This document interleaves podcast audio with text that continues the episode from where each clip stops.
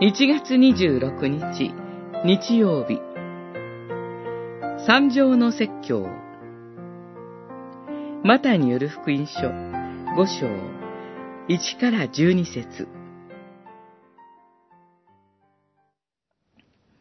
心の貧しい人々は幸いである。天の国はその人たちのものである。平和を実現する人々は幸いである。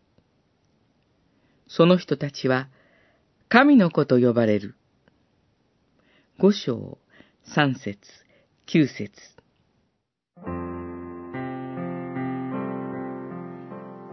主イエスは山に登って九つの幸いを説かれました。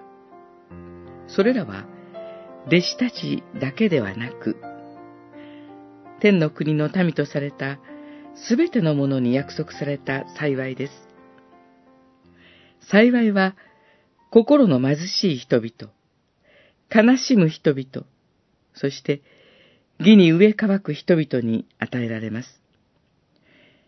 それは周囲からの圧迫と自らの無力さによって神のもとに逃れざるを得ない人々に与えられます。また、この幸いは、憐れみ深い人々、平和を実現する人々にも与えられます。それは、私たちが神の御心に従って人々に仕えるときに与えられます。主イエスは十字架におかかりになり、流された血によって神と私たちの間に平和を打ち立ててくださいました。こうして、主イエスは、神と人に仕え、平和を実現されたのです。主の日の礼拝で語られる御言葉と、共に働く精霊とが、私たちのうちにキリストを形作ります。そのキリストが私たちに幸いの教えを生きるように促してくださいます。